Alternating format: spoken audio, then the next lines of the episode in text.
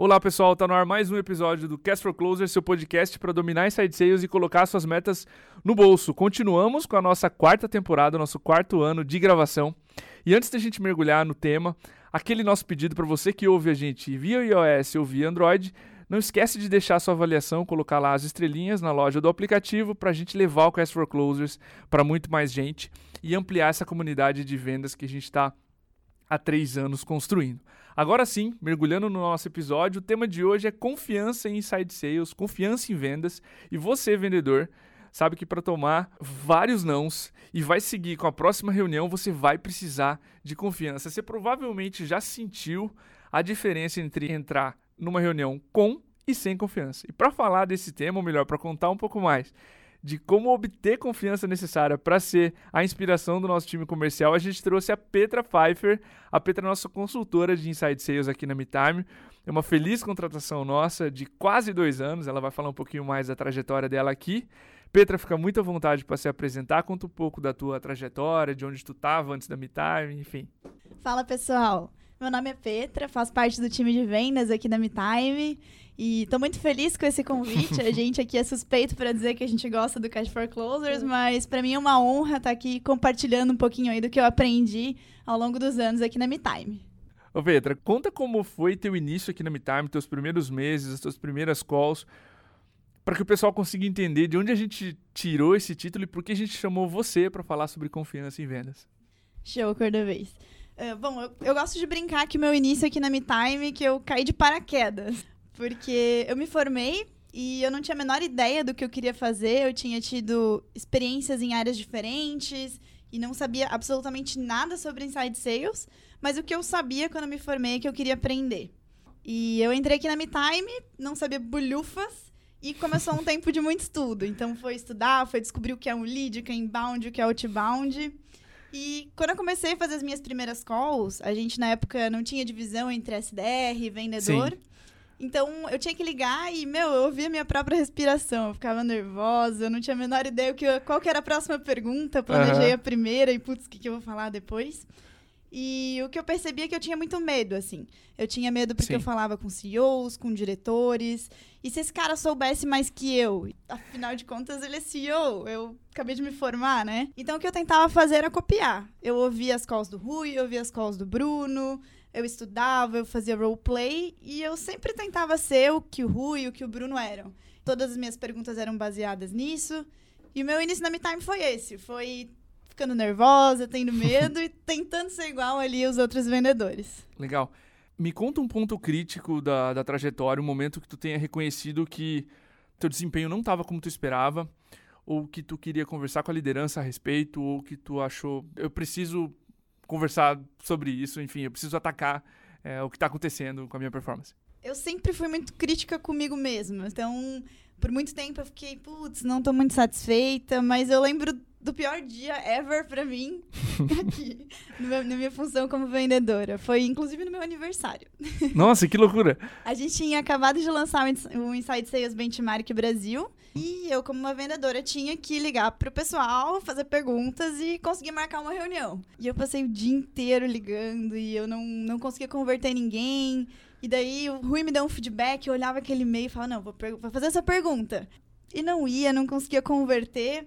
E daí, para deixar o meu dia mais legal ainda, no final do dia, o Rui, o nosso gestor aqui da MeTime, veio conversar comigo que eu tinha um deal que eu tava levando e ele não concordou muito na forma com que eu fiz a negociação com ele. Perfeito. E, e isso me destruiu, assim, porque eu pensei, nossa, eu tô me esforçando ao máximo, eu tô fazendo igual o que eles estão fazendo, o que que tá dando errado?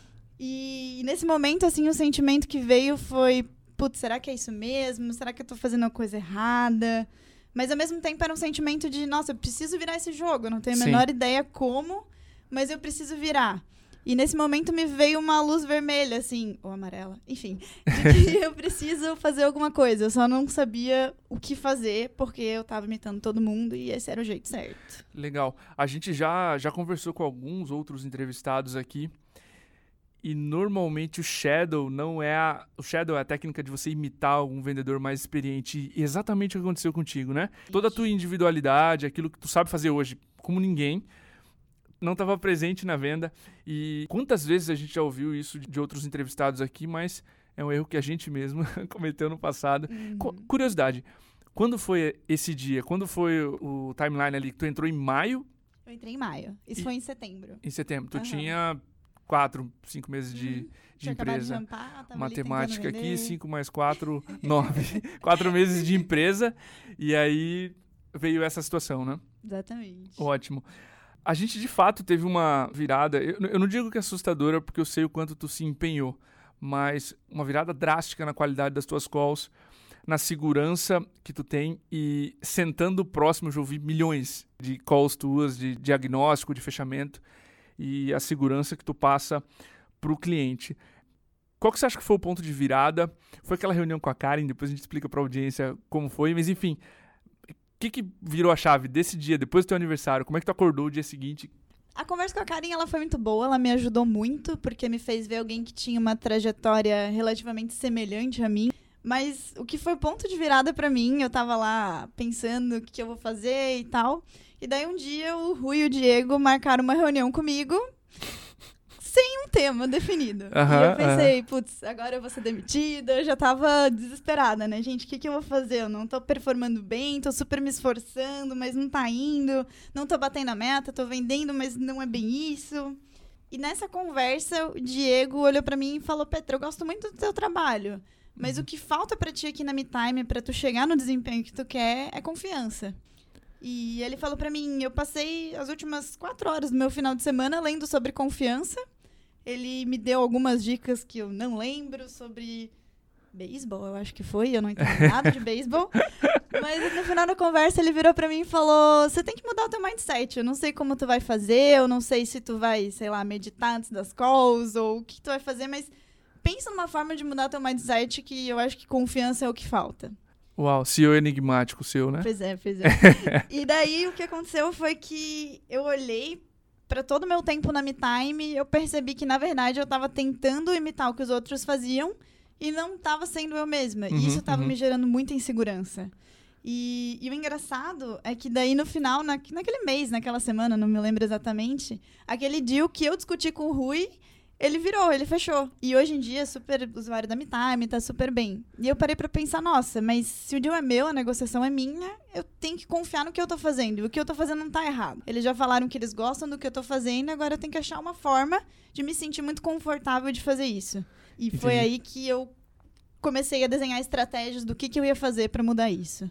Pô, gostei demais desse ponto, porque na teoria tu, tu tava seguindo exatamente o playbook, certo? Tudo aquilo que a gente Exatamente. tinha treinado e que ambos conseguiram passar pra ti na reunião e tu detectou esse ponto de confiança. Só um disclaimer, a Karen foi entrevistada aqui Boa. do Cast for Closers.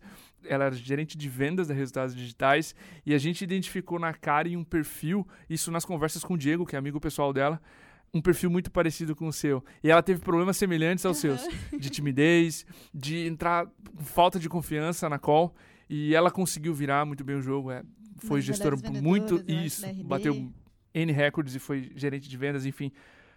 Petra, a gente está falando aqui de confiança, mas a gente sabe que não é algo fácil de se reproduzir, de se ensinar na prática. Eu queria que tu elencasse situações em que tu viveu e que tu foi ganhando confiança e o resultado foi vindo. O que eu quero aqui com essa pergunta é: será que tem algo prático que a gente pode ensinar para nossa audiência, tentar reproduzir no dia a dia dela e o gerente, o vendedor ganhar mais confiança em vendas? Show. Acho que a primeira coisa que eu aprendi é que eu preciso ser eu mesma. Então, eu preciso ter a minha forma, a minha linha de raciocínio e as minhas perguntas. É, eu aprendo muito com quem está ao redor, mas eu- o vendedor precisa absorver isso e fazer do jeito dele, porque isso vai Perfeito. dar muito mais confiança para ele. Mas como dica prática do dia a dia, eu acho que a primeira coisa que me ajudou foi dar valor ao rapport. A gente entra e acha que o rapport é aquela conversinha de elevador, só pra não ficar Do constrangedor. clima, etc. Exatamente. O clima é uma boa, eu gosto de perguntar do clima, mas Sim. de qualquer forma, eu descobri que o rapport ele vai criar uma ligação entre você e o seu prospect. Então, o primeiro ponto ele precisa ser genuíno. Tu precisa encontrar alguma coisa no teu deal que tu realmente quer saber para criar uma conexão com ele. Então, como o pessoal já deu exemplo ali no Inside Sales Show, eu gosto muito de falar alemão e eu descobri que tem vários leads que gostam disso. Que legal. Então, quando eu vejo que a pessoa já morou fora, já morou na Alemanha, coisa assim, eu gosto muito de conversar com eles em alemão. Isso me dá muita confiança de fazer perguntas pro deal e para ele dar confiança de me responder e entender que eu tô ali para ajudar. Massa. Então, um bom rapport eu acho que é uma boa primeira dica. É, a segunda coisa que eu comecei a fazer, que me ajudou muito também, foi fazer um bom upfront contract.